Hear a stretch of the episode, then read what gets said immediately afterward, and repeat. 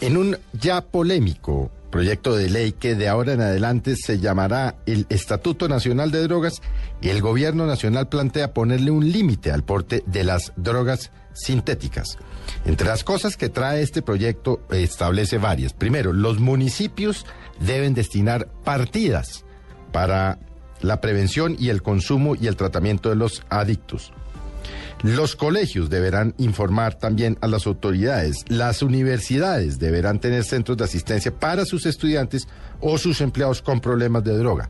Las empresas con más de 25 empleados tendrán obligatoriamente un programa de prevención de consumo. Se mantiene la dosis mínima de marihuana en 20 gramos y de un gramo de cocaína. Pero las autoridades pueden recurrir a medicina legal cuando se encuentren frente a portadores de las variedades más concentradas. Se podrán portar hasta 200 miligramos o tres comprimidos de derivados de las anfetaminas, excepto las metanfetaminas, cuyo uso sigue siendo absolutamente prohibido por este proyecto de ley. El consumo en sitio público, como ya sucede hoy, seguirá siendo prohibida y por lo tanto no se podrá consumir en parques o en sitios a la luz pública.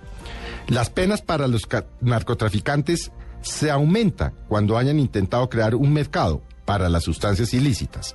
Una norma que también seguramente ya generará polémica.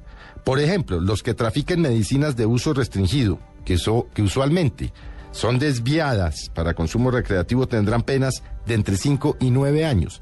Es decir, que los veterinarios, los médicos y los odontólogos que faciliten ese desvío legal se exponen a cárcel de hasta 12 años.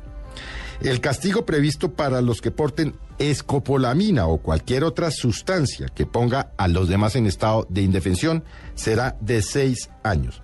De esta manera, ayer la ministra de Justicia en la Comisión Asesora de Política de Drogas presentó un proyecto de ley que desde ya, desde ya promete ser muy discutido y muy polémico.